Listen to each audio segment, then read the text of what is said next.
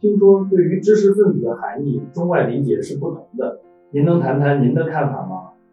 确实，中国人对知识分子的理解和全世界主流对知识分子的理解差异是很大的。我们中国文化认为，所谓的知识分子就是脑子里有一堆知识的人。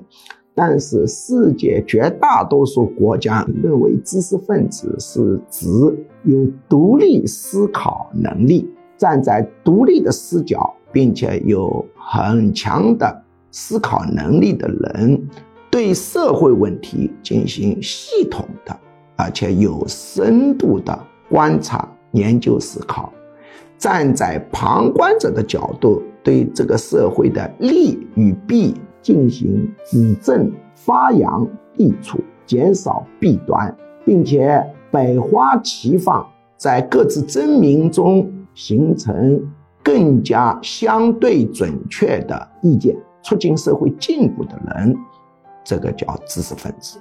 知识分子说的话不一定是对的，但他必须是有独立立场的，必须是有深度的，必须是系统的，并且是。旁观者敢于指出是什么是对的，什么是错的，应该如何前进的。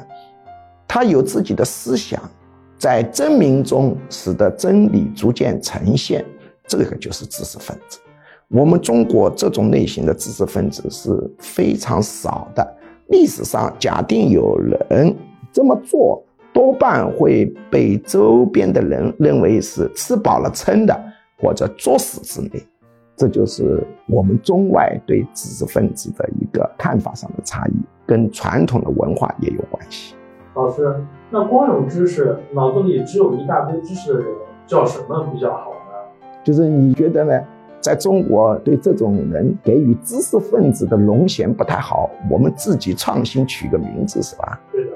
嗯，叫人肉百度比较好。你看怎么样？人肉百度，我觉得非常贴切。